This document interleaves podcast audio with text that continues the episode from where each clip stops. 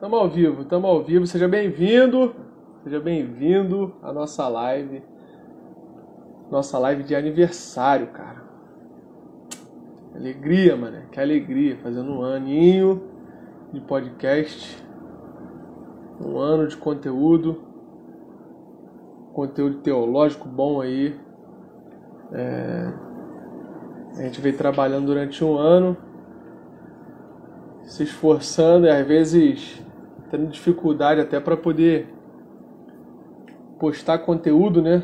É uma área nova pra gente, mas que bom que você bom que você tá aí, que bom que você tá com a gente aí. A gente vai iniciar a nossa live. Daqui a pouco eu vou chamar os meninos aí para poder participar. Vou aceitar logo o Júlio aqui, ó. Isso aí. Cadê, cadê, cadê, cadê? Isso aí, Júlio. Seja bem-vindo, meu irmão. Valeu, valeu, valeu. Eu só chamando a galera aqui, peraí. Muito boa noite. Vamos lá. Deixa eu ver se o Rodrigo já chegou. O pessoal tá chegando aí. Se vocês ouvirem barulho de criança, ou é do filho do Júlio, ou é do meu. vamos lá, vamos chegando aí, vamos convidando o pessoal. Daqui a pouco vamos fazer o sorteio aqui. E aí vai ter também a, a novidade aí que o Júlio vai lançar, um descontão. Descontão para a galera que vai estar tá na live. Descontão para a galera que vai estar tá na live. Sejam bem-vindos aí, todo mundo. Vocês estão ouvindo a gente bem? Tá me ouvindo bem aí? Estão ouvindo, ouvindo bem? Tá tudo certo com o som? Tá me ouvindo direitinho? Júlio, eu tô te ouvindo bem também, cara. Tô te ouvindo bem. Vamos lá. Só avisar o menino que a gente já tá aqui.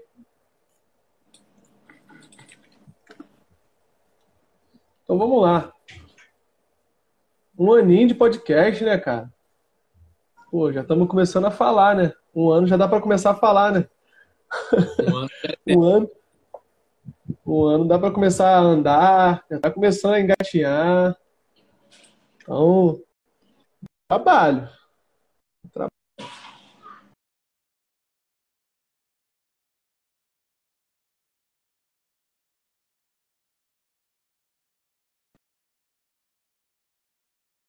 Me ouvindo aí? Deu uma travada aqui, foi só para mim ou foi para todo mundo? Voltou, voltou. Você voltou agora. Voltou, né? Beleza. Pô, tomara que isso não aconteça, né? Mas vamos lá. Porque a, a internet tem disso também, né? De querer boicotar na hora que a gente tá fazendo um negócio sério. Passa o dia inteiro na moral. Aí quando vai fazer um negócio sério, a internet quer boicotar. Se a gente fosse espiritual, botava a culpa no inimigo. Cadê? Chamar os outros moleques aqui. Calma aí. Cadê?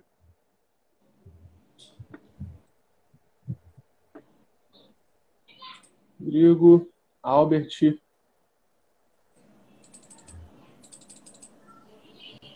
Pronto. Vamos lá.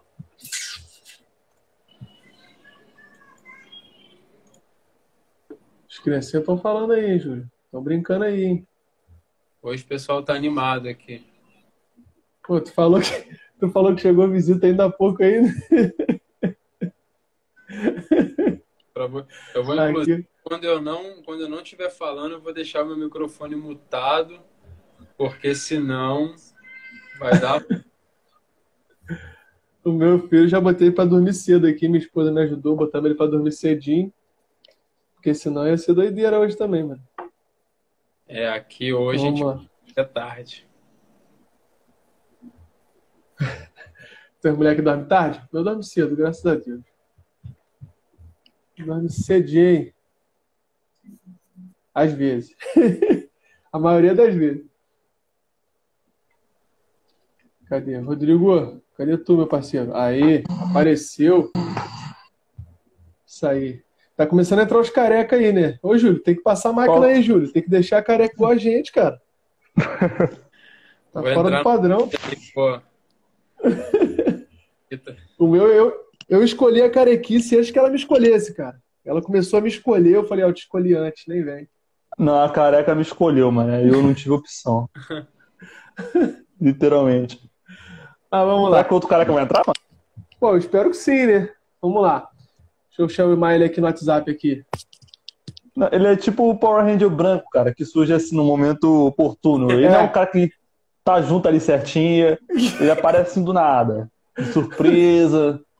É Ele chega, participação especial. chega pra resolver, né? né? Chega pra resolver. Deixa eu chamar ele aqui de novo. Bora, Albert. Cara, tem como botar, Juan, Oi. tipo, o título da live é É, na descrição ah, aqui da live, o pessoal chegar, quem a gente tá conversando. Política, cultura, música e afins. Botar um título maneiro aí. Cara, eu não sei te dizer, não, se. Ó, o Albert, filmando a planta. Vem, Albert, vem pra gente. ó. Isso! Galera, paz. Esse cara é genial, mano. Essa Vamos lá, piadinha, tá, seu Rodrigo? É o nosso Power Ranger branco aí. Mas vamos lá, pessoal. É. Primeiro, Verde, amarelo, azul. vai no constrangido o cabelo aqui, caraca. é o único de cabelo, cara. Tá todo errado. O único de cabelo aqui. Mas é convidado, convidado tá autorizado. A gente fez a nossa própria seita, né? Quem quisesse participar do Trincheira tinha que raspar o cabelo. É a nossa própria seita, é nosso pacto.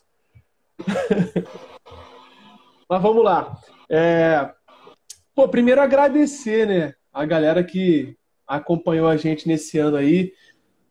Tem gente que tá desde o início com a gente, acompanhando a gente, sofrendo aí com a gente, vendo a nossa evolução sonora, né, no podcast. Viu que lá no início a gente teve uma certa dificuldade e tal, mas é, a gente sabe que o nosso público também é um público bem nichado, não só o nosso, mas o do Júlio também. É um público bem nichado, é o público de evangélicos, né, cristãos que gostam de teologia.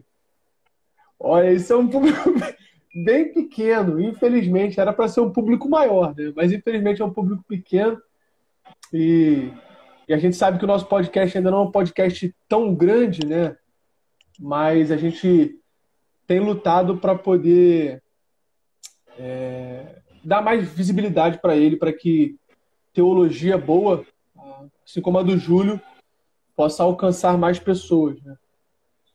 Teologia saudável. A gente sabe que a gente vive no, no momento em que a teologia é, tem sido bem deturpada. Né? O pessoal acha que teologia é você interpretar de qualquer jeito, de qualquer forma, e não, não é.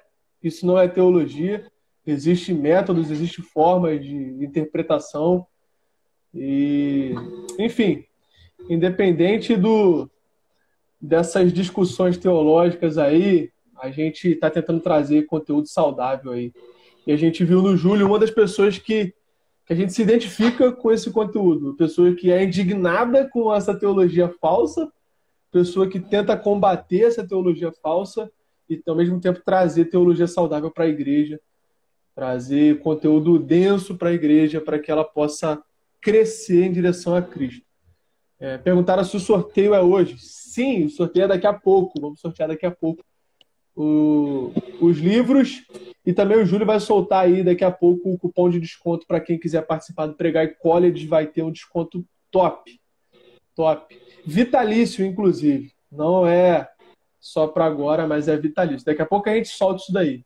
Mas muito obrigado aí por você estar tá, tá acompanhando a gente. Obrigado também, Júlio, por ter topado participar dessa live aí. Júlio, para quem não sabe, foi um dos convidados é, do podcast. Um dos convidados que a gente mais curtiu né, gravar. A gente gravou com muita gente boa, mas o Júlio foi um dos caras que a gente ficou depois assim, caraca, mano, que bênção, cara. Que bom que ele participou com a gente. É, perguntaram aí como faz para poder participar do sorteio. Tem um, um, uma postagem no nosso feed que tá lá assim, sorteio. Eu acho que é a segunda postagem, se você ver aí, é a segunda postagem. Ainda dá tempo de participar. Tá compartilhado Penúltimo. no feed do Pregai. Isso, tá compartilhado com o feed do Pregai. Ou no nosso, ou pelo, pelo Instagram do Pregai, tá lá.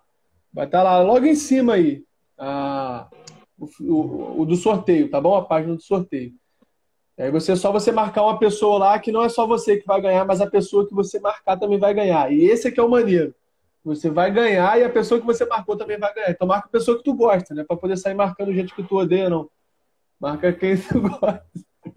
Beleza? Júlio, mais uma vez, muito obrigado, cara, por você estar com a gente aí na live. Obrigado aí por ter topado. Obrigado de coração. Pô, você é uma, um dos caras que a gente mais é, admira, assim, né?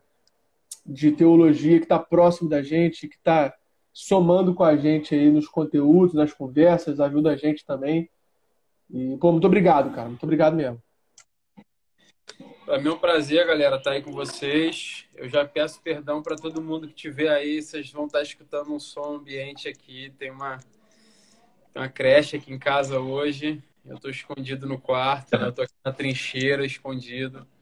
E infelizmente eu não tenho isolamento acústico, então eu vou deixar meu microfone mutado quando tiver, enfim, de ouvinte, mas desde já é, falar que é um prazer estar aqui com vocês também, participando desse momento, contribuindo para as pessoas que estão assistindo, vão ficar com a gente até o final. E dizer que foi para isso mesmo que a gente foi chamado para ensinar o povo, esclarecer, desatar os nós, tirar, enfim, é, toda, toda, tudo aquilo que está embaçado, tudo aquilo que está confuso, trazer luz à verdade de Deus. Então, para a gente aqui do Pregar e para mim. É super satisfatório estar aqui. A gente tem alguns assuntos bacanas. É, eu já queria pedir para o pessoal que está aí online junto com a gente, né? É, se vocês notarem aqui no, no finalzinho da página tem uma setinha. Com essa setinha você consegue enviar essa live para algumas pessoas. Então, se você tem amigos aí que se interessam por teologia, pessoas da tua igreja, que você sabe que está acordada, às vezes fazendo qualquer outra coisa, cara, manda essa live, a gente vai bater um papo bem saudável aqui sobre alguns assuntos importantes, relevantes, e quem sabe você não pode abençoar uma vida é, mandando esse conteúdo para ele ou para ela. Então pega essa setinha que está aqui embaixo, manda para pelo menos duas ou três pessoas aí que você conheça, é, para que a gente possa ter o nosso papo aqui bacana e também com a participação de todos os ouvintes aí através da caixinha de comentários. Todas as dúvidas, tudo aquilo que vocês quiserem comentar, falar, fiquem à vontade para colocar aí nos comentários e vamos que vamos. É, de preferência, se tiver perguntas boas aí, se você julgar que a sua pergunta é boa, não é uma pergunta é, irrelevante, se estiver dentro do tema, manda nessa caixinha de perguntas que tem aí embaixo. Tem uma caixinha de perguntas também embaixo aí, se você quiser mandar pergunta pra gente. Manda aí também, cara. Pode mandar que a gente vai tentar responder o máximo possível de perguntas, tá? É, a gente vai fazer o seguinte, vai dividir em quadros. Vamos falar primeiro sobre política, depois a gente fala sobre música, depois a gente fala sobre cultura. E aí, afinal de cada bloco, a gente abre para perguntas, a gente responde aí algumas perguntas e aí vai seguindo uh, o tema. Beleza? Tranquilo? Então, só para poder confirmar aí, tá todo mundo ouvindo bem, todo mundo enxergando bem. Para mim aqui, a imagem do Rodrigo travou. É, o Rodrigo saiu. Beleza. Travou, travou. Beleza, a gente vai seguindo aqui, não tem problema não. A gente vai seguindo, Rodrigo. quando ele voltar aqui, eu... Ó, a gente ficou, ele já foi, já subiu. A gente ficou para Foi só travar aqui realmente, tá? O Rodrigo já começou, já começou o arrebatamento, começou pelo Rodrigo, né? Você que está me ouvindo agora, eu tenho uma notícia para te dar. Não é muito bom. Você foi sorteado para Ele alcançou a estatura de varão perfeito já, então já levou. Oi, Deus Bom, gostava tanto dele, queria tanto ele que tomou para si. vamos lá, vamos lá. Então vamos começar com política, tá? Vamos começar com política. A gente sabe que a gente vive num país, cara. E eu não sei se é só o Brasil, eu tenho a impressão de que não é só o Brasil. Ah, o Rodrigo voltou, Deus não quis, não, Deus rejeitou. Rapaziada, deu ruim aqui na minha internet, eu achava que tinha sido a internet de vocês. Aí eu fiquei saindo e entrando aqui na live, peguei conversas picotadas de vocês. São, a gente tava falando mal de você, igual, fica tranquilo. Não, eu só vi, eu parei na parte que eu fui arrebatado e que eu cheguei à estatura de varão perfeito. Ele, ele teve que voltar pra casa. Porteirada. Mas a gente faz o seguinte, então. Vamos definir aqui uma, uma ordemzinha para poder não ficar muito bagunçado. Olha só, a gente faz o seguinte. Eu vou iniciar a temática e aí o Júlio começa, ele dá a, começa a falar aí, puxando a respeito daquilo que eu falei, depois segue para o Albert e o Rodrigo. A gente faz nessa linha e depois a gente vai seguindo nessa linha aí, beleza? Pode ser assim? Então eu, o Júlio, Albert e o Rodrigo. A gente vai seguindo a conversa assim. Se alguém quiser falar antes, é bom sinalizar, para a gente não falar um por cima do outro, para poder ficar lisinho. Beleza? Então vamos lá. É, a gente está falando sobre a questão da política, né? A gente sabe que a gente vive num país, e eu tenho a impressão de que não é só o Brasil, mas que o mundo inteiro está é, tá bem, bem dividido ideologicamente. É, a gente vê guerras, a gente vê discussões ideológicas tendo conflitos que, assim, às vezes até fogem do controle de quem realmente está no governo, de quem realmente tem, deveria ter o controle das coisas. Mas a primeira coisa que a gente pode conversar, cara, é a questão se a política ela é pecaminosa em si. A política por si só, ela é pecaminosa, é pecado isso, cara? Que, que vocês acham aí? Vamos lá, Júlio. Vamos lá, a política não é pecaminosa a política ela não corrompe o homem, a política ela não estraga o homem, ela não torna o homem corrupto. É... Não pode colocar nada na política quando nós que somos cristãos sabemos que o grande problema habita dentro de nós, debaixo da nossa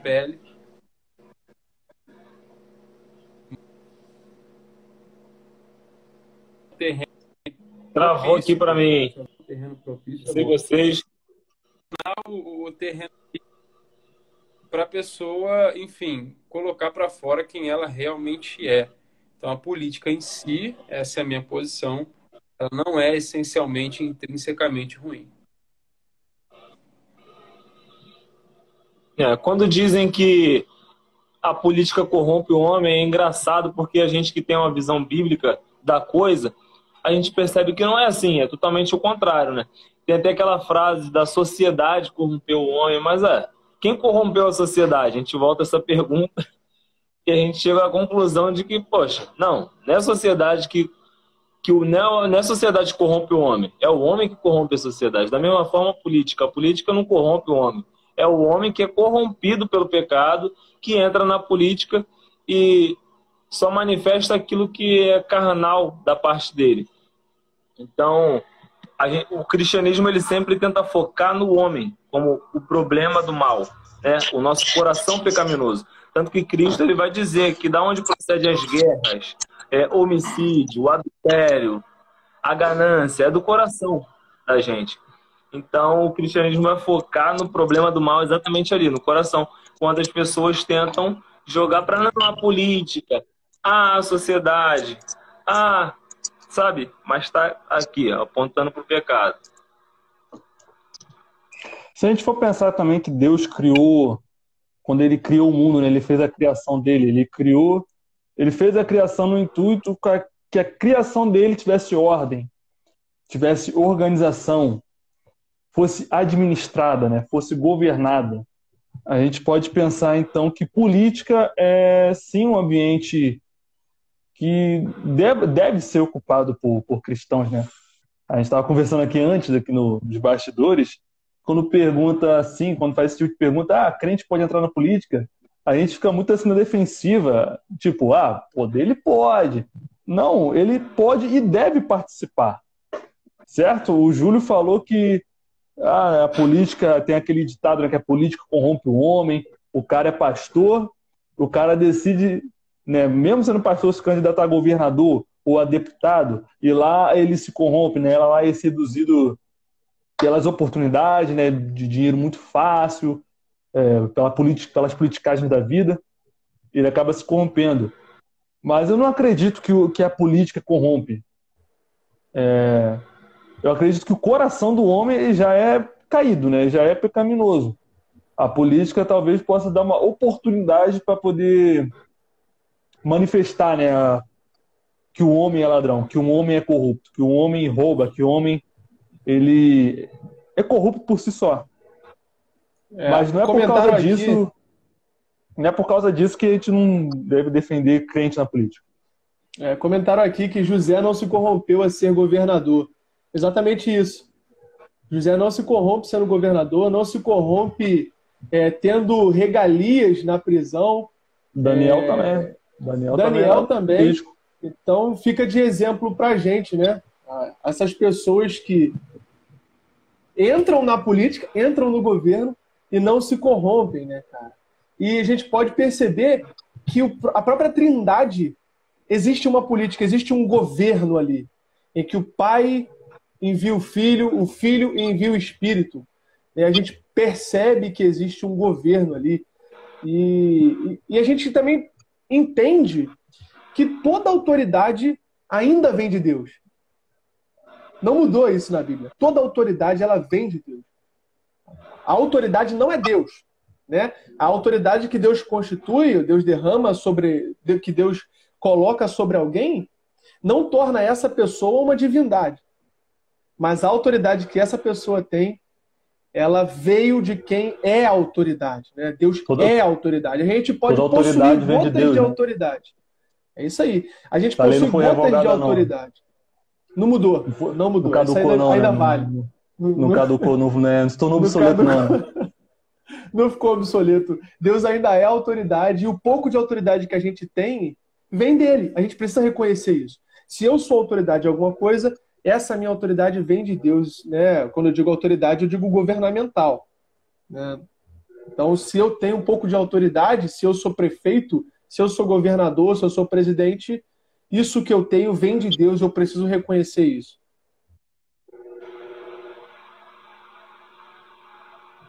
Vai, Alguém quer comentar alguma coisa aí?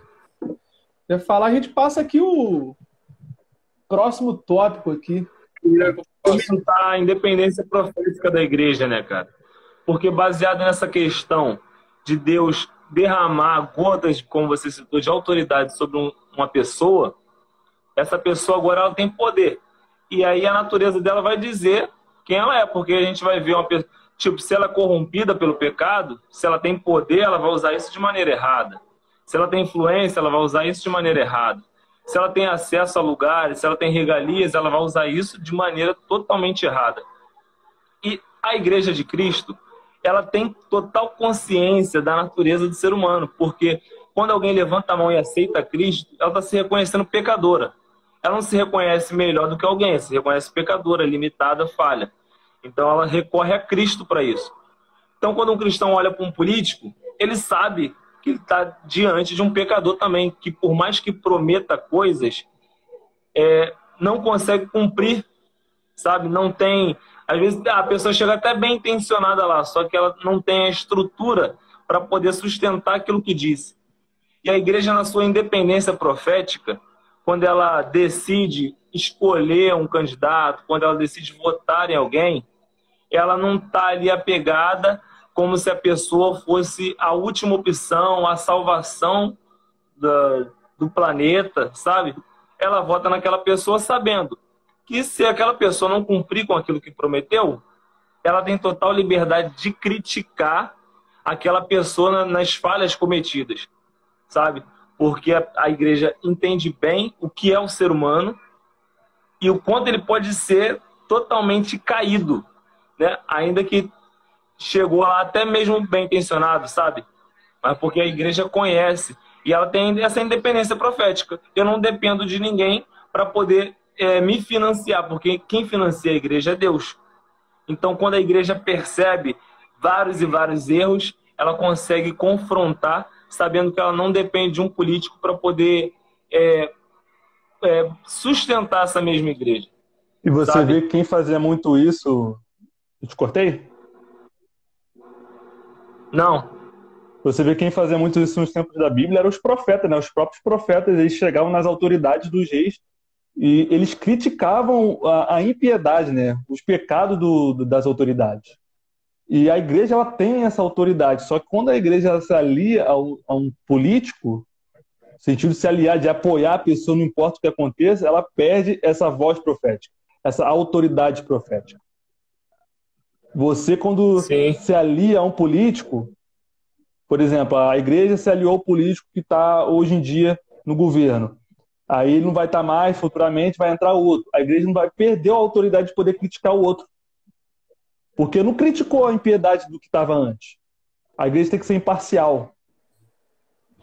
A igreja tem É que ser igreja. imparcial, essa é a palavra.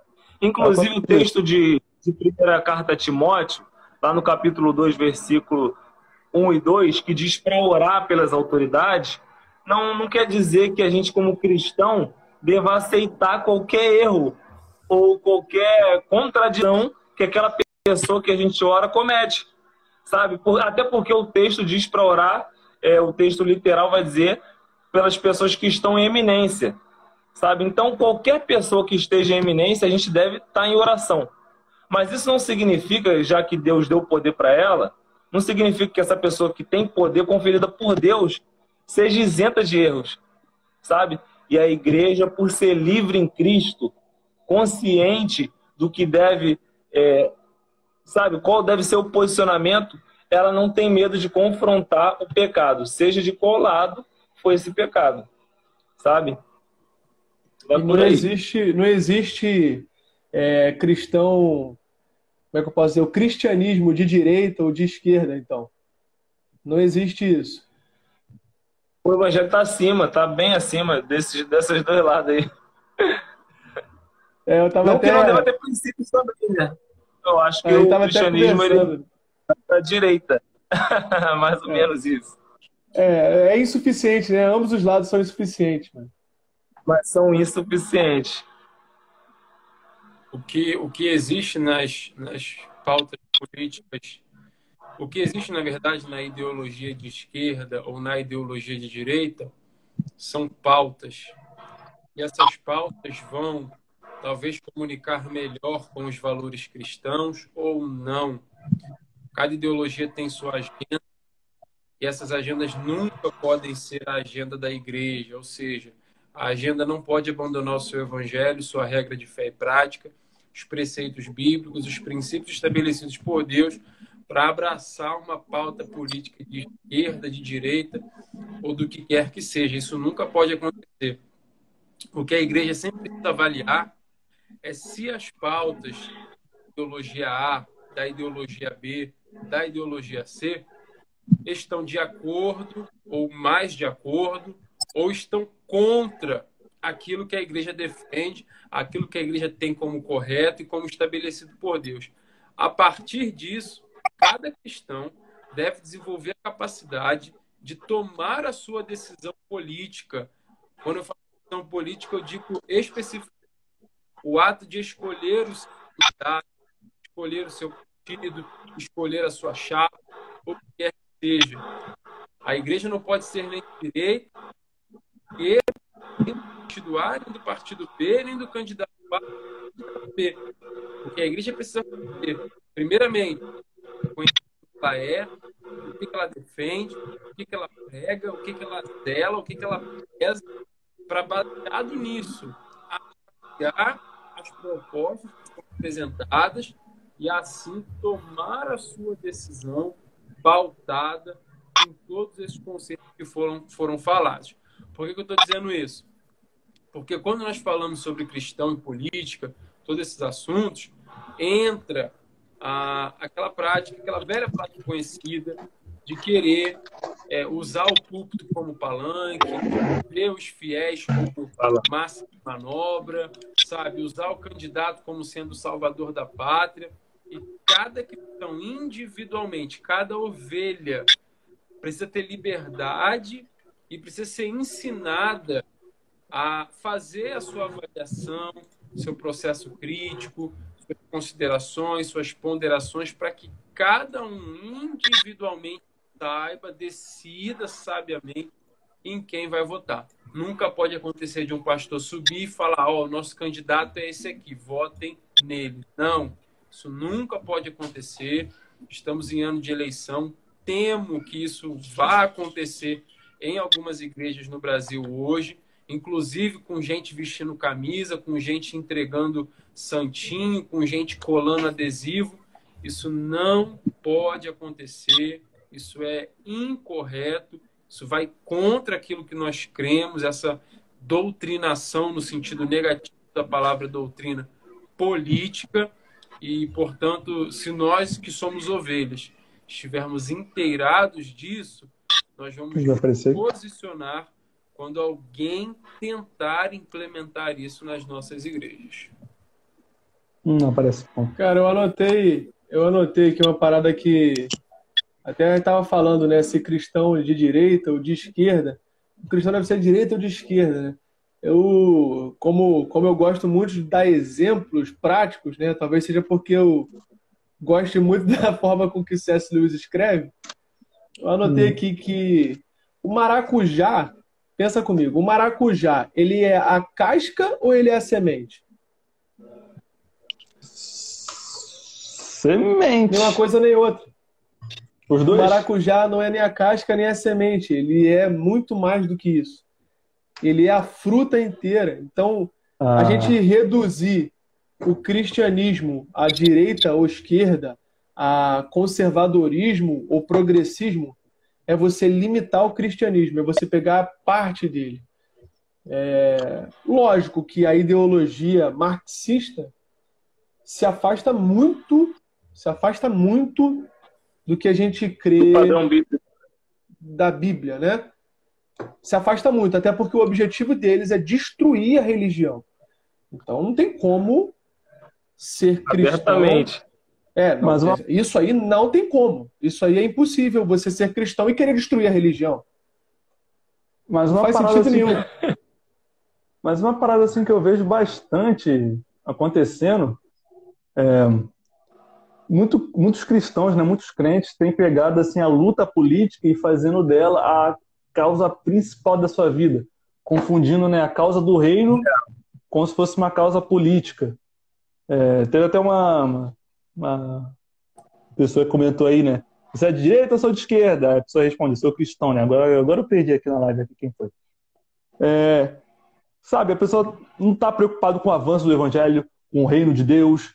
Não, a pessoa está preocupada em, em colocar um, conser, um conservador na política. Está preocupada com o avanço do progressismo. Tem que sim fazer uma parte das nossas preocupações. Mas, pô, pergunta como é que está a igreja local desse camarada qual é o engajamento que está tendo nosso camarada? Como é que está a família? Como é que está o engajamento dele com a família? Sabe? Então, uma coisa que tem acontecido bastante que eu observo, você tá... eu acredito que é prejudicial você pegar a política e se transformar a causa principal da sua vida. Os... Rapidinho, Albert. O Chesterton, ele diz que a nossa imprecisão política divide os homens. Como a gente é impreciso politicamente, a gente divide. Mas que a igreja de Cristo tem o poder de unir novamente. Eu acho que isso Amém. também acaba resumindo, resumindo um pouco né, essa ideia de a gente precisa parar de lutar por ideal, parar de querer enxergar o mundo com ó, os óculos da ideologia. Não, deixa eu botar aqui meu. Ah, eu sou de esquerda. Deixa eu ver como eu posso ler a Bíblia com meu óculos da esquerda. Ah, eu sou de direito, deixa eu botar meu óculos aqui para poder ver como é que eu vou ler a minha Bíblia. Ah, não, Jesus ele era um revolucionário. Não, Jesus ele era, ele era a economia, né? Você pode ver que ele era muito liberal economicamente. Então, Jesus é acima de tudo isso. Jesus, aqui tem é direito muito... até a explicação em 3D, mano. Tu viu que ele pegou aqui, ó, aqui, ó, assim, ó. ó. ó. ó. Muita didática, mano. Que chora? Por que chora? Isso a Globo não mostra, aí, é perdendo um ator desse aí. E tu vê a insuficiência, cara, dessas ideologias todas e também a nossa carência espiritual, a nossa carência bíblica, a nossa limitação na oração, na comunhão com a igreja, porque a gente está depositando no social, no político, aquilo que só Deus pode suprir. Se a gente pega lá Salmos 27, a gente vê um salmista totalmente pleno na certeza de que Deus é tudo para ele. O Senhor é minha luz, o Senhor é minha salvação. O Senhor é a força da minha vida. A quem me recearei? Quando os meus inimigos, quando os Malvados vieram contra mim, comeram as minhas carnes, tropeçaram e caíram. Ainda que uma guerra se levantasse contra mim, não temeria. Ainda que meus inimigos não me cercassem, nisso eu confiaria. Uma coisa pedi ao Senhor e a buscarei, que possa habitar na casa do Senhor todos os dias e estudar no seu santo templo. Então tu vê que Deus é a luz, Deus é a salvação, Deus é a força da vida. Se um exército cercar, Deus é com ele ainda. Se uma guerra se levantar, ele não teme, porque Deus é tudo pro cara. E o cristão ele tem que ter essa convicção. Quando não tem, gera uma carência na pessoa que ele deposita num político. Que ele deposita, deposita sei lá, num cara que é brabão lá, ou é, sei lá, o brabo da tecnologia. E aí bota no cara, não, esse cara aqui vai transformar a sociedade, esse cara aqui vai trazer uma parada surreal que vai mudar a humanidade, sabe? Pela carência que ele tem de Deus. Ele não confia mais em Deus, ele tem que confiar em alguém. Uma carência, essa carência política tá muito forte dá uma característica de Deus pro ser humano, né? Esse caraca, esse cara é o Salvador. Esse cara é o Salvador. É, é eu vi muito. a gente vai ver Eu vi muito disso da galera falando assim, não, pô, é, é falando isso do, do, atual presidente, né?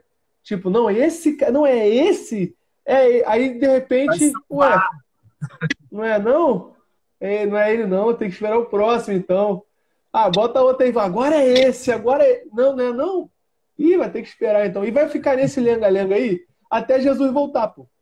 Enquanto agora Jesus não voltar, vai chegar um que não vai ter um que vai, vai, ser padrão. Enquanto Jesus não voltar, não vai ter um, pô. A gente vai ficar nesse. Ai, meu Deus do céu, é ele, não é? É ele, não é? É ele, não é? É ele, não é? Quando Jesus vem, é ele. Agora é, né? Pô, esperou uma hora e você vai sentar. Ah, cara, quando Jesus voltar, cara, vier para governar tudo, vai colocar todas as autoridades no bolso.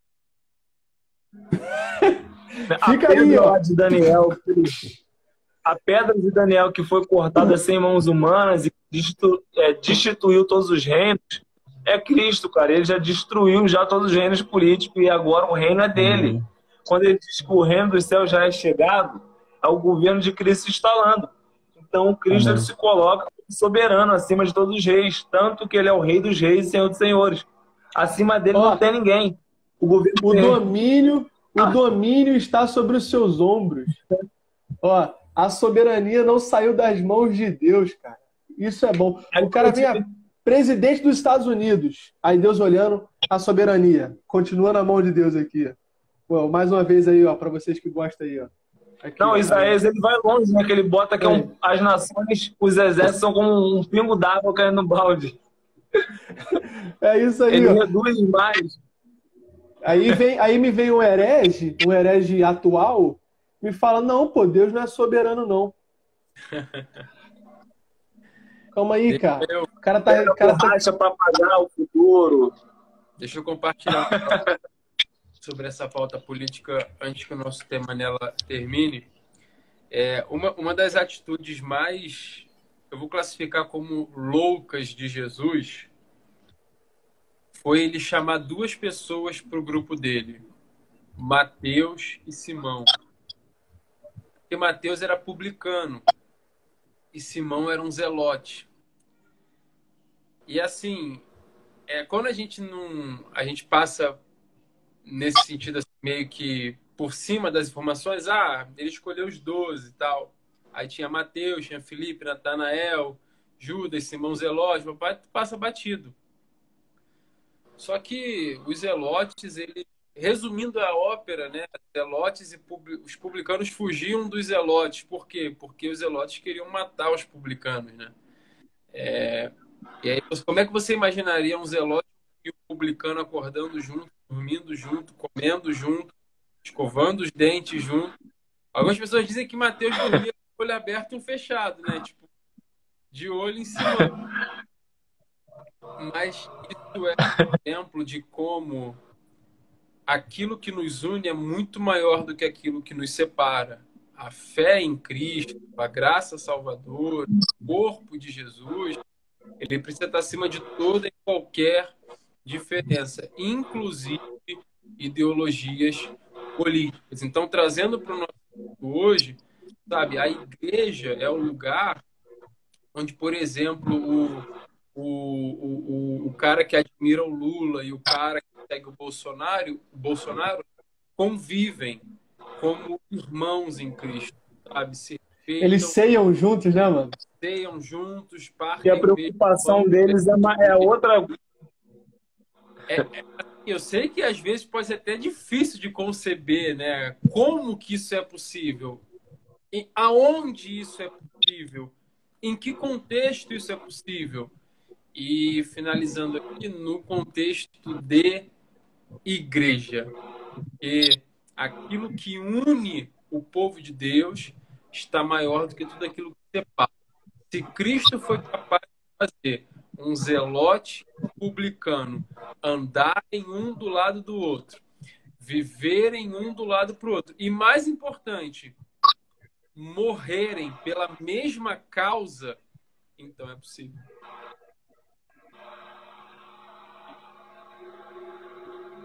Amém. Então, vamos lá, vamos seguir, vamos seguir aqui então. Ah, o tema tá bom, o tema tá bom, tô curtindo, hein? Agora, aquela pergunta, aquela pergunta boa para a gente poder finalizar o bloco de política. O cristão e a política. Como que o cristão deve enxergar a política? Ele deve estar inserido no meio ou ele deve se isentar disso? Ele deve se candidatar a, a ser é, algum cargo político ou ele deve tentar fazer isso de maneira mais, vou botar assim entre aspas, né, mais eclesiástica? O que, que você acha aí, Júlio? Eu acho que sim, eu acho que o cristão ele deve estar na, na política, em toda, na verdade não só na política, mas em todas as áreas da nossa sociedade. Nós precisamos ter cristãos lá na política, lá no Congresso, lá no Senado, enfim, defendendo aquilo que a gente acredita, lutando por aquilo que a gente zela, é, tentando repelir ou, enfim, não deixar prosseguir de alguma, de alguma forma aquilo que vai nos prejudicar. Como nós também precisamos de cristãos na área da segurança pública, defendendo a, nossa sociedade, como nós precisamos também de cristãos na educação,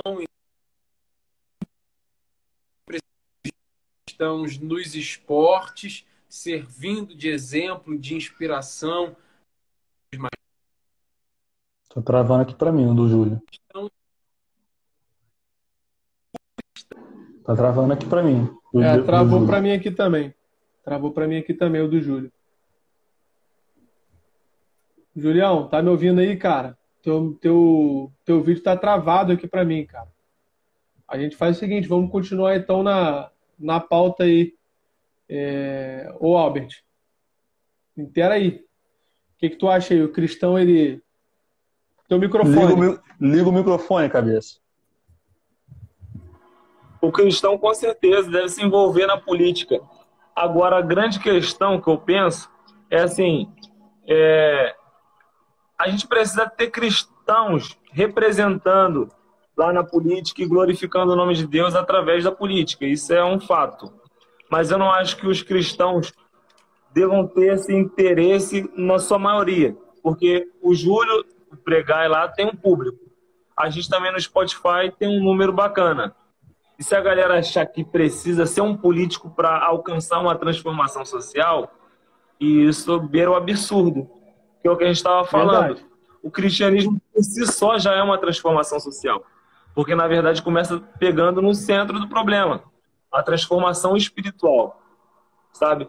A política, a psicologia, é, o coaching, é, nada tem o poder de transformar o ser humano, só o evangelho. Então, quando o evangelho chega, muda espiritual e socialmente, economicamente, tudo muda. Então, o cristão ele deve ter o foco no seguinte: eu preciso glorificar Deus, eu preciso revelar Cristo para as pessoas. Eu preciso fazer com que o evangelho chegue. O evangelho chegou, essa transformação vai acontecer. Porque a pessoa pode ficar alucinada, não, precisa entrar na política para mudar o mundo, e o mundo não vai ser mudado pela política. Vai ser mudado pelo evangelho a partir do momento que o evangelho vai é, criando raízes numa sociedade, né? Inclusive é, na política, né? É... Inclusive, Inclusive quando o evangelho começa a entrar na política, a gente consegue é, não só por causa disso, né? não só por causa da política, mas por causa do evangelho, só deixando claro. E que a gente consegue trazer mais dignidade para um número maior de pessoas que talvez a gente não conseguiria sem a força do Estado, né? É, então, o Estado ele pode ajudar a impulsionar um pouco o alcance do Evangelho, mas não é por causa do Estado, não é por causa do tamanho do Estado, se é grande, pequeno, mas é por causa do tamanho do Evangelho que alcança todo mundo em todas as nações, cara. Em qualquer lugar, todo mundo pode ser alcançado pelo Evangelho. Amém. Amém. Fecha a conta, passa a régua.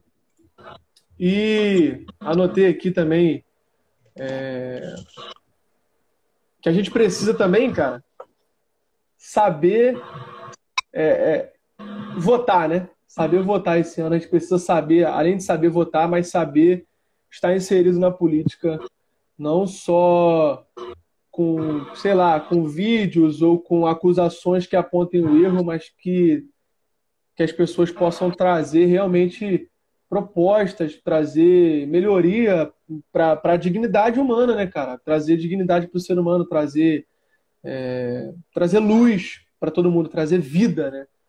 Através Provérbios 29, né? Provérbios 29 fala quando o justo governa, o povo se alegra. Sim, a gente também está aqui hoje sem a mínima intenção de fazer panfletagem política. A gente não quer vereador? dizer. Tá Oi? Falando que ia, tu tava falando que ia vir vereador esses dias aí? tá louco?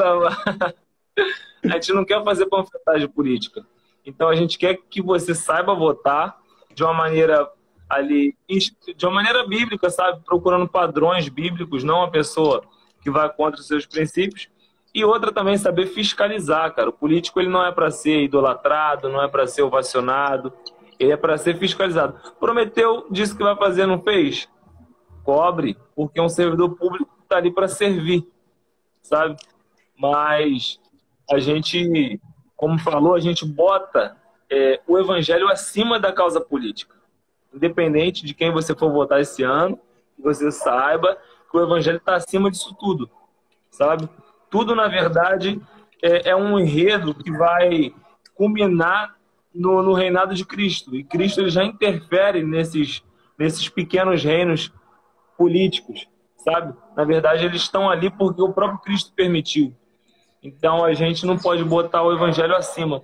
A questão política, porque vai ter, cara, muita discussão esse ano. Vai ter muita família brigando de novo, muita gente em guerra gente adoecendo psicologicamente, emocionalmente, por conta de algo que não é central, sabe? É super importante, vidas estão em jogo, sabe? Pessoas morrem pela corrupção, pessoas morrem é, por um monte de, de trambique que a gente vê no nosso Brasil.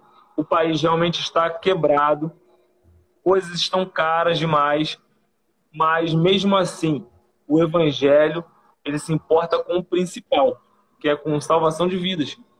E nada é pode aí. ser colocado no benefício. Só isso. Eu vou... O Júlio me mandou uma mensagem aqui, falou que o, WhatsApp, o, o celular dele aqui deu, deu um bugzinho, mas ele já está voltando já. Daqui a pouco ele entra aqui de novo na conversa. É, só lembrando que daqui a pouco vai ter sorteio. Sorteio de dois livros, cara. Se você não está participando do sorteio ainda, vai lá no nosso feed, tem lá um, uma imagem lá. É a segunda imagem, tá? Logo em cima, assim, né? Tá a imagem da live e a imagem de, do, do sorteio. Então você vai lá, dá tempo ainda de você participar. É, aproveita também manda essa live para alguém, começa a mandar essa live aí para os seus amigos. A gente está conversando sobre política, a gente até terminou esse bloco de política. Estamos iniciando agora o bloco de música e depois vamos terminar com cultura. É, então, seguindo dentro dessa linha, que a gente que estabeleceu aqui. Vamos lá, música, né? A gente. Sou contra. A gente. a gente já está saturado de ouvir perguntas a respeito de música. Mas rapidinho, antes de entrar no tema, tem alguém que quer fazer alguma pergunta aí sobre política? Deixa aqui embaixo, aqui na, na caixinha de pergunta aí, deixa a pergunta aí embaixo que a gente vai responder. Daqui a pouco a gente vai responder tudão tá bom? Só para poder finalizar de vez isso. Manda sua pergunta aqui no final dos blocos a gente vai respondendo, tá? Mas falando sobre música, a gente vê, cara, que a gente tá, já tá saturado, né, dessa ideia de que, ah, música secular, pode ou não pode? Cristão pode ouvir? Ai, meu Deus do céu, já tá saturado. A gente já, já, já nem quer mais conversar sobre isso. Então, para poder não entrar nesse assunto, vamos estabelecer aqui. É, eu, vou, eu vou dar um exemplo e a gente segue, tá? É errado ter janela num quarto? Depende. Se for criança, precisa tomar muito mais cuidado do que um adulto. Faz isso mesmo com a música. Se for criança na fé, toma muito mais cuidado do que um adulto. Ponto. Seguindo agora. Música cristã e música gospel. Existe diferença nisso?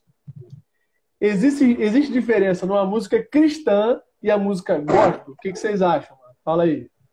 O gospel, assim, ele se tornou um mercado, né, cara? Quando falo se tornou, parece que foi coisa recente, mas já há um tempo já é, mas é um mercado assim muito diferente, um mercado no sentido de capitalista mesmo. As pessoas agora, esse nicho do gospel, parece que as músicas são feitas não para adoração, para poder edificar a igreja, mas para venda, para comércio. E fazer às vezes dinheiro. nem sempre para fazer dinheiro. E às vezes nem sempre aquilo que é para fazer dinheiro é algo que vai ser nutritivo, né, espiritualmente, é algo que vai ser edificante para a igreja, é algo que vai glorificar a Deus. Às vezes cabe, né? Uma música assim, bênção e fazer sucesso. Sim. Mas o gospel parece que o objetivo tá ali, ó, mirar ali para fazer sucesso, para fazer dinheiro. Ah, tá, vamos é. pegar qual, qual é a música que estão em alta. Qual o estilo que está em alta? Sertanejo universitário? Vamos fazer sertanejo universitário gospel. É o que que vende, né? É, o que que vende? Que que qual vende? o tema do momento? Qual, qual, qual o estilo? Sabe? É isso aí, mano, é isso aí. E o que que tu acha, Albert? Não, a classificação é essa. Rapidinho, rapidinho, rapidinho, rapidinho. Só uma... Rapidinho, Albert, só uma curiosidadezinha. Todo mundo aqui já ouviu falar do Deli Mood, né? Deli Mood, teólogo. Sim. Essa parada de música com assim na primeira pessoa começou por ele. Começou com ele, porque antes a música era tipo na primeira pessoa do plural, né? Nós cantamos, nós louvamos, nós amamos. Ele começou com esse negócio de quando ele ia pregar, ele levava outro, outro parceiro dele para poder cantar, e cantava no na primeira pessoa do singular. Trazia o individualismo né, da, da, é. da, adoração, trazia a pessoalidade, não o individualismo, ficou esquisito, mas a pessoalidade. Mas só uma curiosidade aleatória. Curiosidade inútil. Mas... é, vai lá, Albert. São algumas expressões, né, cara? Igual tem gente que não gosta de usar a expressão crente.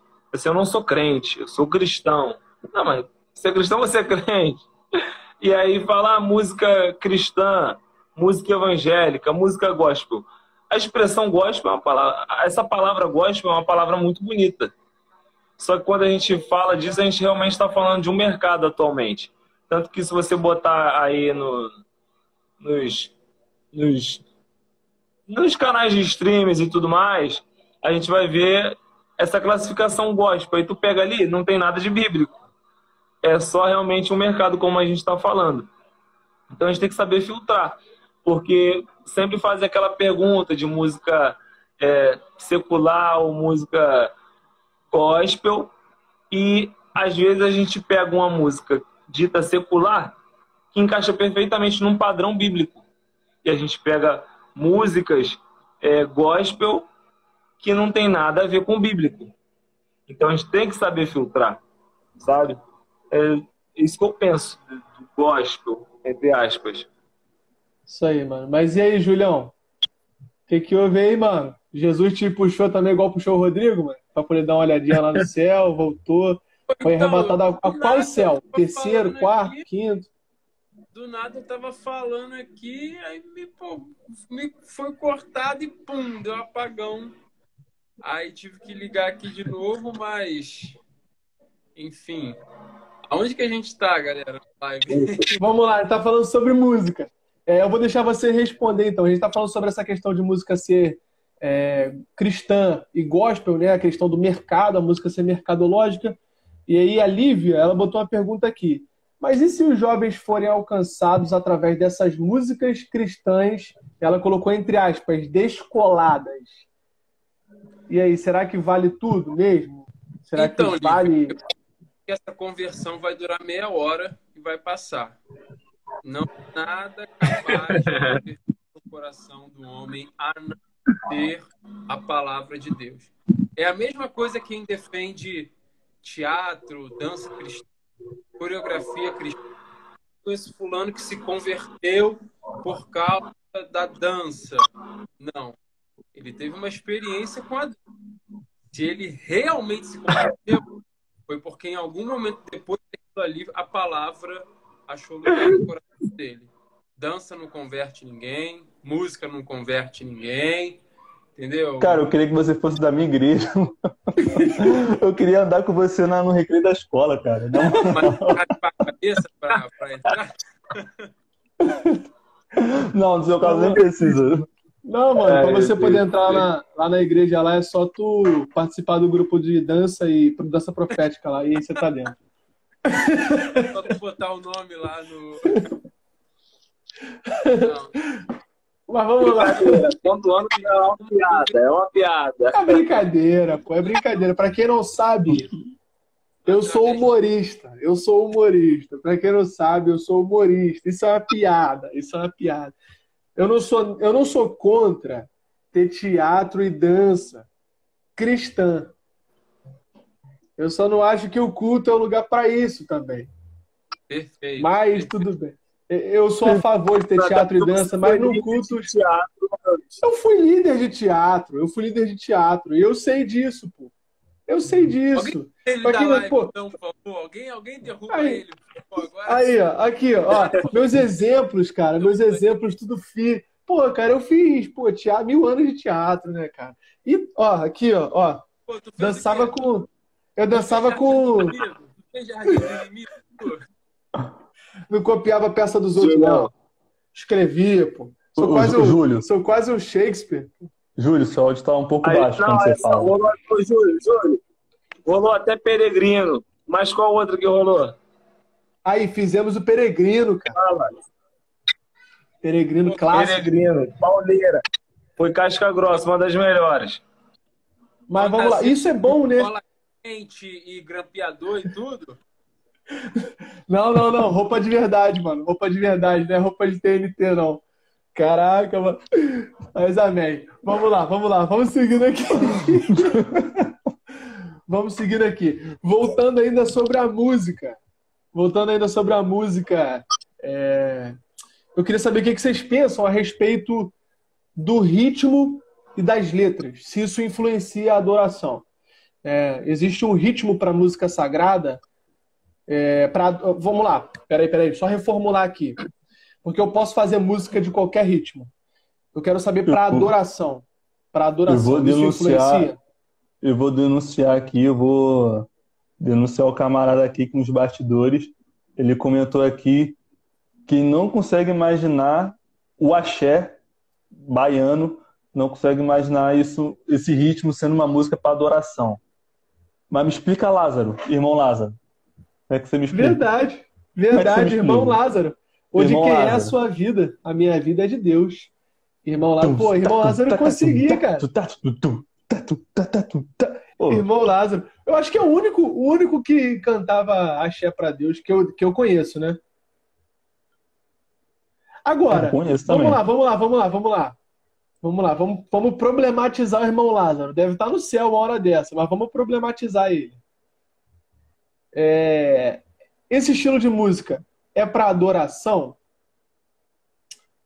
Será que cabe cantar axé num culto? Será que isso conduz a igreja à adoração? Ou só ao entretenimento? Estou problematizando. Vamos lá, vou deixar vocês agora com esse problema aí. Vai lá. Quem vai primeiro? Ah, eu vou primeiro então. Albert, para você falar, tem que ligar o microfone. Já que você não ligou, eu vou começar a falar. Poxa, adoração é. adoração é. A gente pensa que é aquele momento assim sacro, aquele padzinho do worship suando, aquele momento, hoje vamos entrar num clima de adoração. Mas adoração imagina também que possa ser um momento alegre, um momento assim lúdico, um momento assim de regozijo, né, de festa. E o axé baiano, né? Aquele estilo lá do Lázaro, né? Quanto, quanto aí, ou de quem é a sua vida? É, é uma adoração, é um ritmo alegre, um ritmo dançante. E sim, eu, eu acredito sim que a adoração contém esse lado assim alegre, né? Sim, cara, e é Rodrigo é uma questão é muito cultural Rodrigo também. Rodrigo é de Jesus. Rodrigo é de Jesus. Rodrigo é de Jesus. Rodrigo é de Jesus. É uma questão muito cultural também de você perceber. Igual eu não me sinto à vontade, quer ver, com terno. O terno, grossão, porque é calor demais. É calor demais.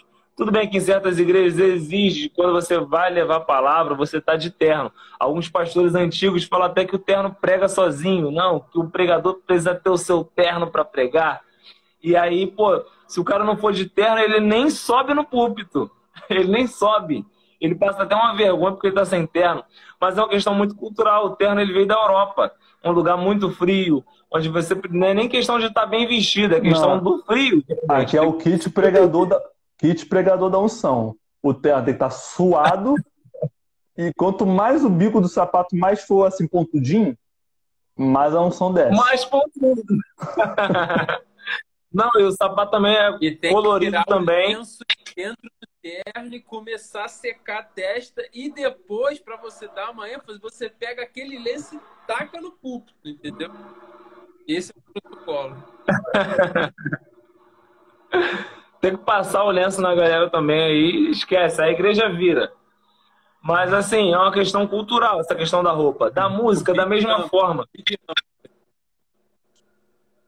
Travou, Julião, travou.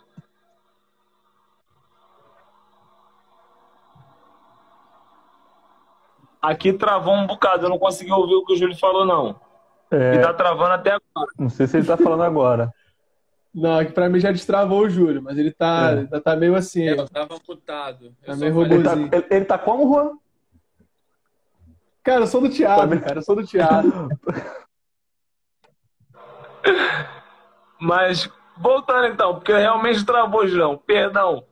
Mas a questão que eu tava falando, voltando, deixa eu voltar. A questão cultural da música é a mesma coisa. É, pô, a galera do Sul, eu acho que não vai curtir o irmão Lázaro, entendeu? E a galera do Nordeste, eu acho que vai curtir. É o ritmo de lá mesmo, a instrumentalidade, os musicistas, tudo que envolve a música do Nordeste faz com que a gente se aproxime mais. Igual a questão dos negros também, né? Por que, que a gente se, que a gente gosta mais, por exemplo, do samba, do axé e não de outros gêneros? Porque é uma questão cultural. A África, sabe, trouxe muito dessa cultura. As igrejas pentecostais, uma questão cultural. A igreja pentecostal, cultura totalmente diferente. Se aproxima, tem ritmo até. Não se escandaliza você que está ouvindo isso pela primeira vez. Mas a, as religiões afros, elas têm esse aquele ritmo já acelerado.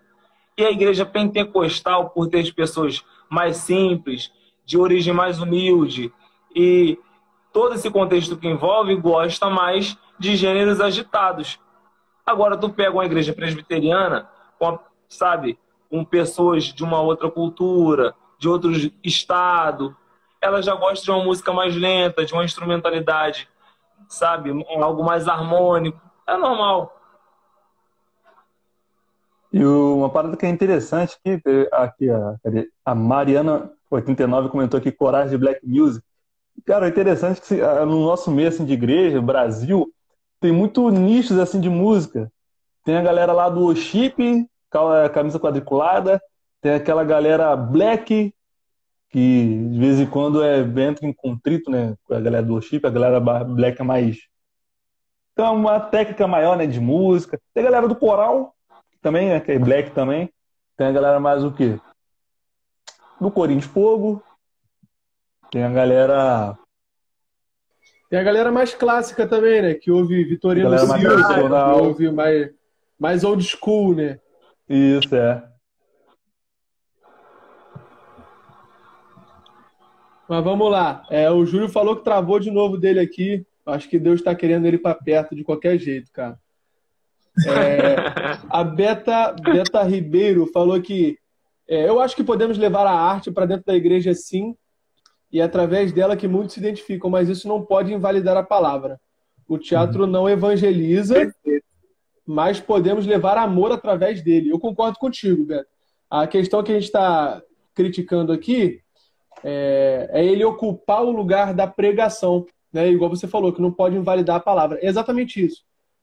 O teatro ele não pode invalidar a palavra, assim como. É... E eu estou falando isso até mesmo a ponto de, de fazer uma autoanálise, como eu falei aqui antes. Eu era do teatro, eu fazia teatro na igreja. Né? E diversas vezes a gente usou, sim, o espaço da pregação para poder levar, uma, levar uma, um, um espetáculo, né? Mensagem. É, levar uma mensagem, mas a gente teve uma preocupação também de que todo, tudo aquilo não fosse apenas entretenimento, né? Mas que fosse também levar uma mensagem bíblica é, que pudesse impactar. O mérito das pessoas que se converteram é da, do teatro, é da dança, é do método? Não, é da palavra, é daquilo que a gente levou através do teatro. Lógico, Deus escolheu a pregação, a pregação para transmitir as verdades dele. E eu acho que o teatro, para poder rolar, por exemplo, dentro de, um, de uma igreja, precisaria de um momento específico para ele. Hoje eu penso isso. Hoje eu penso isso. Mas é, ele sim tem eficácia. Ele sim tem eficácia. Eu acredito que ele tem eficácia sim, se ele for um teatro bíblico com objetivos cristãos de que as pessoas se convertam e entendam a mensagem. Exemplo, a gente apresentou o peregrino lá na igreja. Pô, quer uma mensagem mais cristã, é, digo lúdica, né? E cristã do que o peregrino? A Bíblia falando.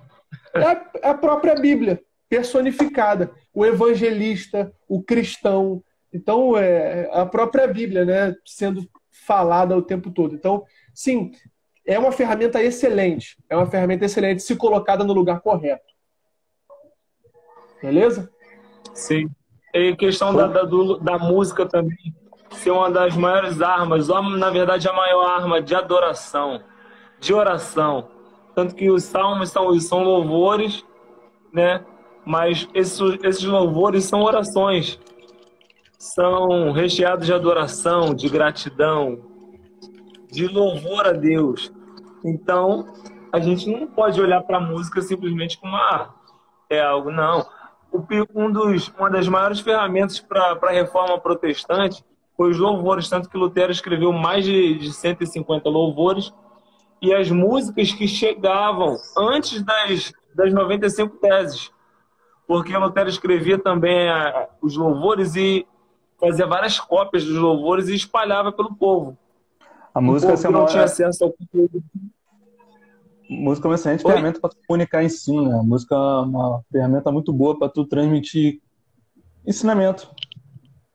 Sim, ensinamento é porque é mais fácil de memorizar, né? Fica isso, na cabeça isso. da pessoa.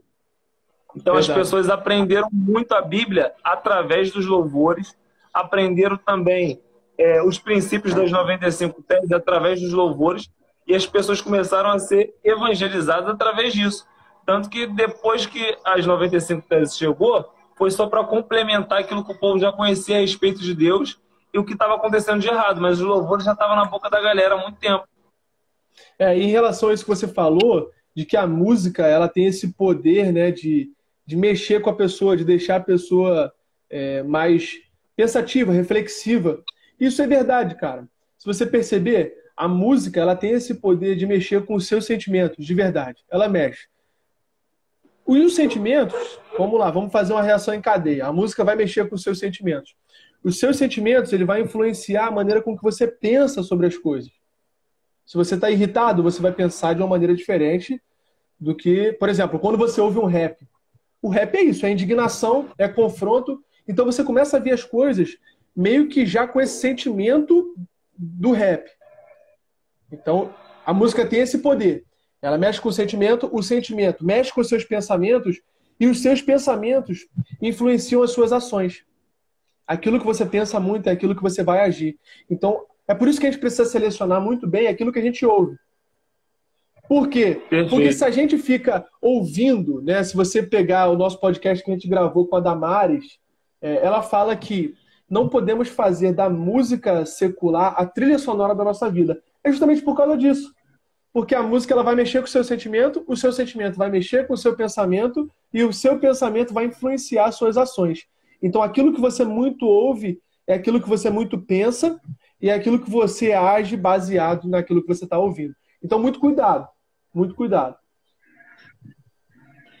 Vocês querem comentar alguma coisa? Posso pular, pular para o próximo bloco? Vou pular para o próximo bloco, então. Beleza? Pode pular, pode, pode seguir. Beleza. Alguém tem alguma pergunta? Alguém tem alguma pergunta? Ah... Só tem um comentário aqui, cadê? O Nada comentário da Beta. ensino, né? Essa parte, quem devia deixar bem claro é o próprio pastor. Exatamente. De não colocar o entretenimento à frente nunca. Sim, exatamente. A verdade é que muitos pastores pensam o seguinte: caramba, vai ter um teatro na igreja, isso vai lotar a igreja e, e ele só se preocupa com o número, o que é um outro problema, né? Precisa ser tratado de igual forma, né? Esse desejo por números e, e esse desejo por colocar o entretenimento acima da, da palavra. Beleza, vamos avançar para o próximo bloco. Se tiver alguma pergunta, pessoal, manda aí. Pode deixar na caixinha de pergunta aqui embaixo que a gente vai respondendo no final. Beleza? Lembrando que depois desse próximo bloco, é, o próximo bloco que a gente vai fazer agora é sobre cultura. A gente já conversou sobre política, já conversou sobre música, e a gente vai conversar agora um pouco sobre cultura. Né? E no final desse bloco a gente vai fazer o sorteio ao vivo aqui. É, eu vou filmar a tela do meu computador e o Rodrigo comentou no, na postagem, eu também comentei na postagem, mas se um de nós dois formos sorteados, a gente vai deixar para o primeiro suplente que aparecer. Então o sorteio vai ser o seguinte: vai ser um nome sorteado, a gente vai ver se essa pessoa atende os requisitos, que é seguir a nossa página, seguir o Pregai, curtir a nossa publicação. Se essa pessoa não atingir os requisitos, vai para o primeiro suplente, depois para o segundo suplente, para o terceiro suplente e, e assim sucessivamente, beleza? Então, sorteio depois do próximo bloco. Ah, e a gente vai falar agora sobre cultura, beleza? Cultura a gente sabe que a gente vive numa cultura completamente pecaminosa. Eu acho que está mais do que claro, né? É, misturando agora um pouco a música e a cultura, porque essas coisas se misturam realmente, a gente vê que a representante, entre aspas, né, musical do Brasil aí durante algum, esse mês que se passou foi a Anitta com uma música completamente deturpada, uma música completamente promíscua, e a gente vive, né? A gente precisa conviver nessa sociedade, nessa comunidade, nessa cultura caída. E essa cultura não tem como negar que ela está cada vez mais longe de Deus, cada vez mais se afastando daquilo que é puro, daquilo que é belo. É, e a gente vive, como diz o próprio missionário Hanner, do, do Estratagema de Deus, é a graça da garça, né? Que é a arte de viver em meio à lama sem sujar as vestes. Então a gente vive nessa cultura. A gente precisa viver no meio da lama, só que manter nossas vestes puras. Deus, assim, ele pode se manifestar em diversas culturas, né? Não existe a cultura certa, não existe a cultura existe. gospel, a cultura cristã. Tanto é que quando você, por exemplo, uma coisa que esclarece isso lá em Atos 2, é, quando Espírito Santo enche os apóstolos, eles começam a falar em outros idiomas para poder evangelizar o povo. Ao invés do Espírito Santo ensinar os apóstolos a falar em outros idiomas, o Espírito Santo podia fazer com que as outras pessoas ouvissem o idioma de Pedro, o idioma de Tiago, o idioma de João, que era o aramaico. Hebraico? Hebraico, hebraico. Só que o Espírito Santo não tem idioma certo. O, o, o, idioma do Espírito Santo não é o hebraico, o idioma de Jesus não é o hebraico, o idioma do Evangelho não é um só, não se limita. Então o Evangelho pode ser pregado tanto na cultura hebraica, na cultura grega, na cultura romana, ele se manifesta de diversas culturas. É claro, tem coisas que na, por conta do nosso pecado, e o homem sai destruindo tudo, e a cultura acaba né, se tornando vítima há coisas na cultura, em algumas culturas, que não tem como defender, não tem como relevar. Outras dá para redimir. Passou uma moto aqui na rua. Outras dá para redimir. Não ver, não. Mas a cultura, ela, ela assim, a cultura vem de cultivo, né? Tipo, o que, que a gente oferece? O que, que a gente oferece da terra para Deus? Sim, a questão também, assim, de fazer diferença na cultura. O cristão é chamado para isso. Cristo ele vai dizer: vocês são a luz do mundo, vocês são da, o sal da terra. Então, isso é o poder transformador que tem em cada cristão a partir do momento que ele possui o Espírito Santo, a partir do momento que ele tem a transformação de mente, a partir do momento que ele tem o padrão bíblico no seu estilo de vida. Então ele é feito para salgar a terra, salgar a cultura, para iluminar a cultura. Isso em todas as áreas, na moda, sabe, no, nos esportes, na música, na dança, em todas as áreas. A cultura é sempre modelada. O problema é que ultimamente a gente vê mais a cultura entrando na igreja do que a igreja sendo transformadora na cultura. Gente, só um adendo aqui para poder esclarecer melhor o que eu falei. Quando eu disse que não existe a cultura gospel, é, eu quis dizer melhor que não a cultura cristã, a cultura cristã existe, mas ela não se enquadra, por exemplo, na cultura brasileira, na cultura X, na cultura Y. Existe uma cultura assim do reino, a cultura de Cristo, mas ela não necessariamente é do nosso jeito aqui Brasilzão, do nosso jeito aqui do Ocidente, né? A cultura do reino pode se manifestar lá no Oriente, que é um povo lá totalmente diferente da gente. É isso que eu quis dizer. Só para poder. Show de bola, mano. O Albert puxou um assunto aí, cara, falando que a cultura ultimamente está ditando as regras na igreja. E, e sim, cara, isso infelizmente ainda acontece. Né? E era para a gente já ter também blindado né, a igreja da cultura. Quando eu digo cultura entrando na igreja, não é as coisas boas e puras que tem na cultura, mas as coisas podres que tem entrado e destruído a, a, a pureza da igreja. Né? E é isso, essa é a nossa crítica, né? Essa, esse excesso de preocupação com o formato e não mais com o conteúdo. Né? Essa, essa ideia de que o culto cheio, como se fosse um evento cheio, é um evento bem sucedido. Isso vem de fora, cara. Isso vem de fora. Antigamente a preocupação não era essa. A preocupação era com o conteúdo, a sã doutrina. Essa era a preocupação. Isso mostra que o pensamento secular está cada vez mais invadindo a igreja. Cada vez mais invadindo a igreja. Sem falar, é, isso, sem a gente citar essas teologias que exaltam o desejo terreno, o desejo terreno das coisas da terra acima do desejo das coisas celestiais. Então, sim, você vai ter, você vai se prosperar aqui na terra, você vai ser rico, você vai ser não sei o quê. Tá, mas e, a, e o céu, mano? E o céu? Onde é que fica? Onde é que está a pregação falando do céu? E o desejo que a gente tem que ter pelo céu? Tá, se a gente tiver dinheiro aqui, top, cara, excelente. E se a gente não tiver, tudo bem também ou não? Essa é nossa, essa, esse é o nosso ponto de vista que tem que ser, né, mano? Sim, e a, a cultura, na verdade, a igreja não pode ser um reflexo da cultura. A cultura deve ser o reflexo da igreja, ou pelo menos ter traços que apontem para, tipo assim, a sociedade vai olhar e falar: caramba, isso aqui, esse detalhezinho aqui social, isso aqui é do cristianismo. Isso aqui foi um cristão que modificou, isso aqui foi, sabe, alguém que era temente a Deus que incluiu na nossa cultura. E não o contrário porque a gente vê, sabe, falta de, de poder transformador na nossa cultura, ao ponto de se a gente pegar ali, por exemplo, quer ver um reflexo da cultura dentro da igreja? É natural hoje com a evolução, sabe, com aprimoramento profissional, de ter várias pessoas falando sobre coaching, porque é tipo o guru, o cara entende como chegar no, no caminho lá, no, no sucesso. Ele tem um caminho para o sucesso, o caminho das pedras é o fulano de tal, para tal área. Então surgiram vários coaches. Aí na igreja, o que aconteceu? Os coaches entraram também. É um reflexo da, da, da cultura tomando esse assento primordial da igreja. Então, assim, não, não é vocês que influenciam a gente, é a gente que influencia vocês.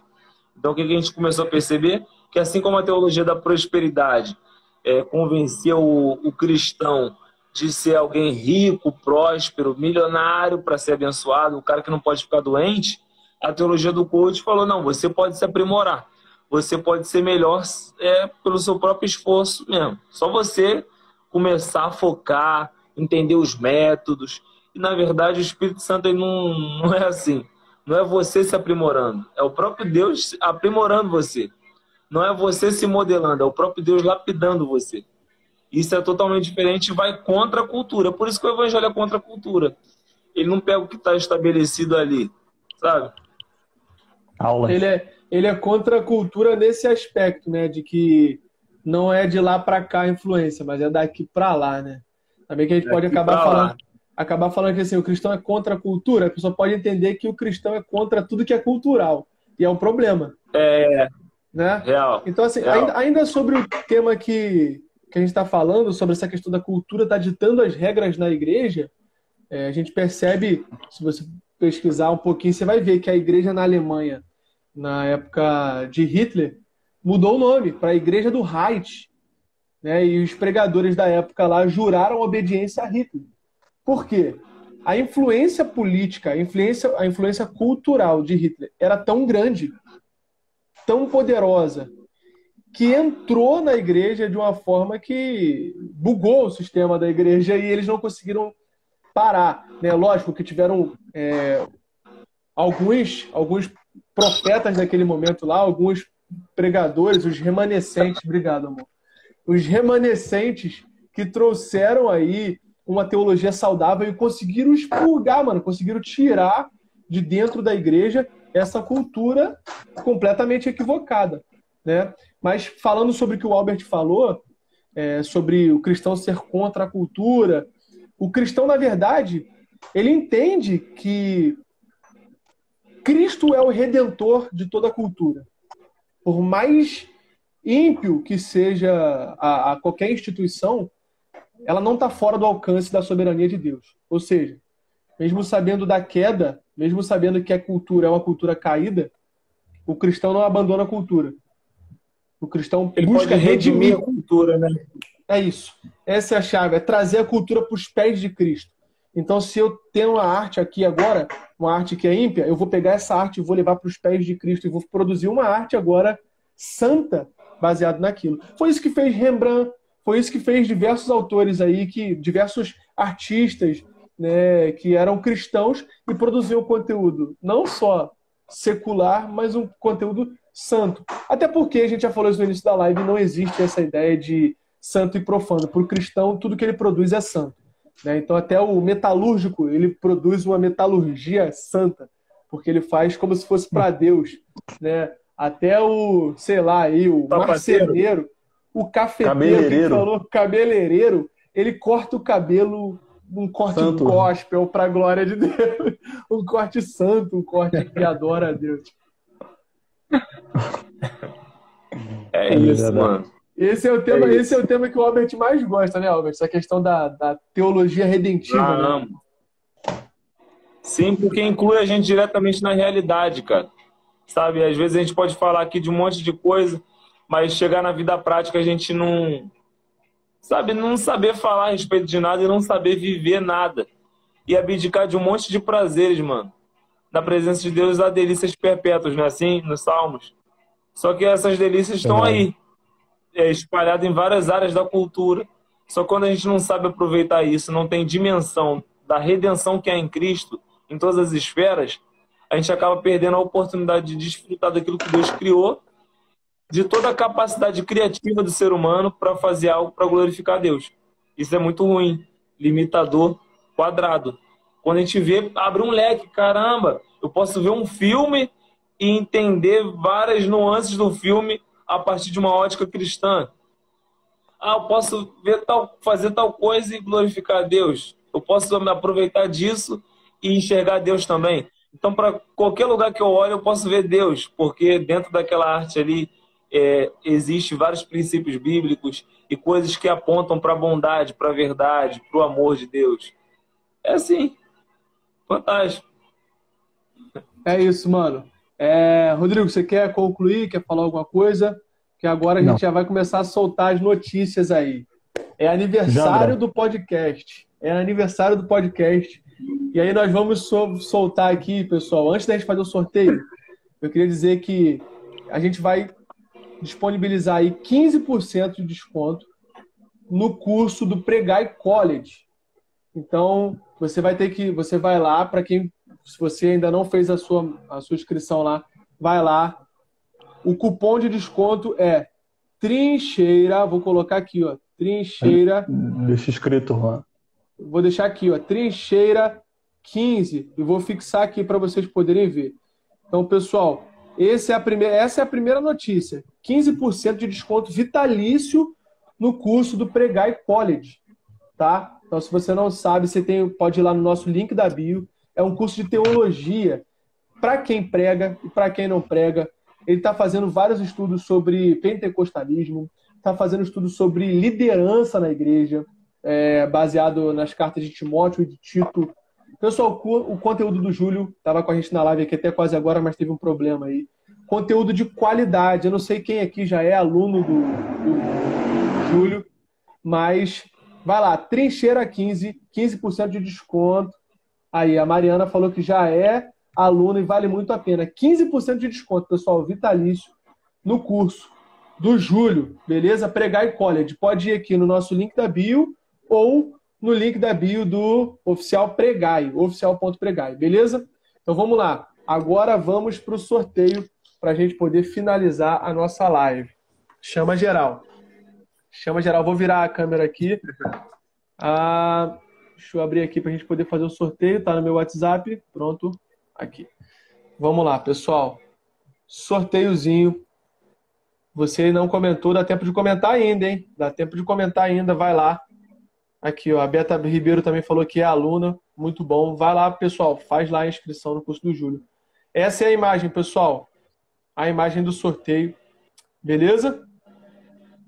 Nós vamos sortear agora, hein? Quem não comentou, comenta agora. Vamos lá. Ao vivaço, ao vivaço. Cadê? Cadê, cadê, cadê, cadê? Aqui, ó. Beleza. Então vamos lá.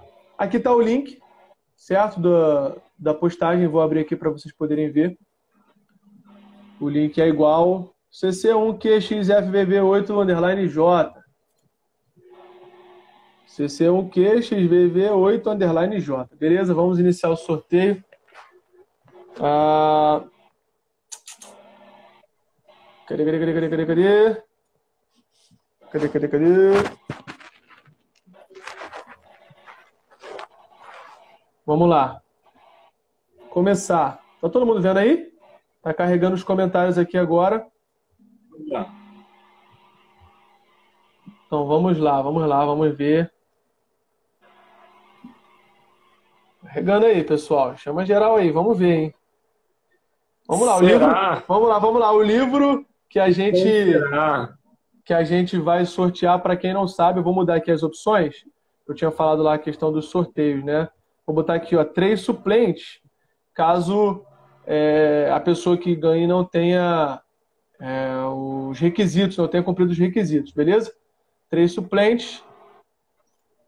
E a gente vai fazer o seguinte: a pessoa que ganhar, vamos lá, tá todo mundo com o nome aqui, ó. Aqui, vamos lá.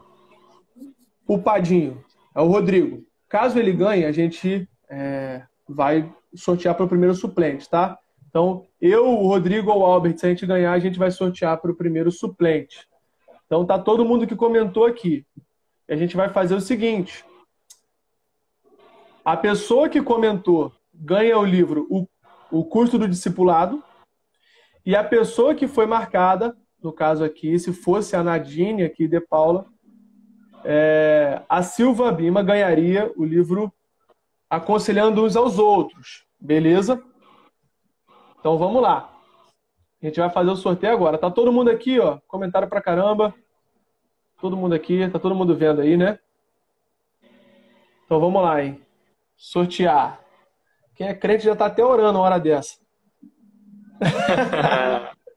então vamos lá, hein, pessoal. Vou clicar em começar aqui. 5, 4, 3. Quem será dois, o sortudo abençoado? Um. Aí, ó. Simon Felipe ganhou. Simon o rei Felipe. está voltando. Ah lá, o rei está voltando. E Samuel Saraiva 311 também ganhou. Não sei se ele está aqui na live. Simon Felipe e Samuel Saraiva. A gente vai fazer um post aqui. Vou até dar um print. Pronto, dei um printzinho aqui. Parabéns aí, irmão. Tá Espero aí. que esse livro te abençoe, cara. Espero que esse livro te, te esclareça, assim como me esclareceu muita coisa quando eu li O Custo do Discipulado, é um livro fabuloso. Então, parabéns aí, espero que, que esse livro seja uma bênção para você. Agora vamos só lá conferir se o Simon Felipe realmente está seguindo a gente aqui. É, deixa eu ver aqui. Simon Felipe. Ah, ele aqui. Até apareceu aqui em cima. Aqui. Simon Felipe seguindo a gente. Olha lá. Seguindo a gente. Parabéns aí, irmão. Vou só ver se você curtiu aqui. Eu acho que sim.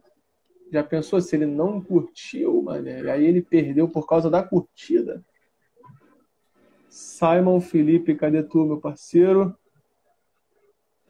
Simon Felipe. Cadê? Aí ele.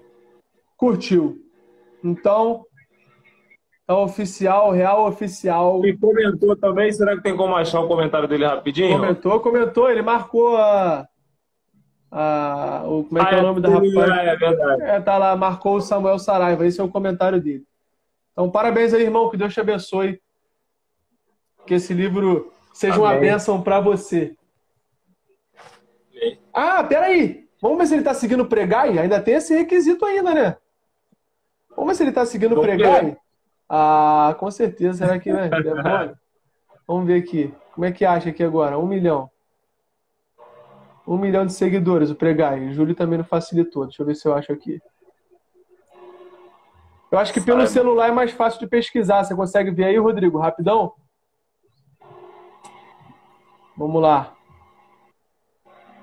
Deixa eu ver aqui. Deixa eu ver aqui. Deixa eu virar aqui que vocês não são obrigados a ver, não.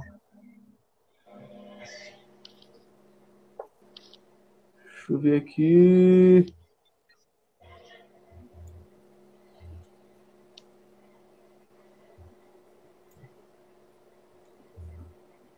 Vamos lá, vamos lá, vamos lá. Consegue pesquisar aí, Albert, rapidinho, e ver quem acha mais rápido? Deixa eu tentar aqui. Eu não sei se mais aparece aqui para eu sair, né? Eu É, teria que é, sair não, da live, no caso. Não tem problema não, sai aí depois a gente bota na, na live de novo. Ah, o Rodrigo falou que ele tá assim. Tá, beleza. O Rodrigo falou que ele tá assim. O Rodrigo já viu aqui. Deixa eu botar Ah, aqui. tá, o então Rodrigo já fechou. viu que tá. Então, é real. Vou até gerar um certificado Maravilha. aqui. Manos, o Simon tá, tá seguindo a página do Pregar sim. Tá seguindo, Conferi né? aqui. Jesus Eu saí da live e fui conferir. Então, beleza. Então, beleza. Então, real, é, pessoal, é oficial aí. Simon ganhou. Parabéns aí mais Temos uma vez. vencedor. Espero que abençoe a sua vida, irmão. Fica com Deus aí, pessoal. Muito obrigado vocês que ficaram na live. Espero que vocês tenham gostado. A live de aniversário aí nossa e duas surpresas, né? O sorteio aí, surpresa não, duas, coisas boas. O sorteio e o desconto no curso. Então vai lá, Trincheira 15, mais uma vez aí falando, Trincheira 15, o, o cupom de desconto lá no Pregai College. Valeu, pessoal. Fica com Deus aí. Até a próxima. Fica na paz. Valeu, rapaziada, todo mundo que ouviu a gente. Valeu. Prazer, fica na paz. Valeu.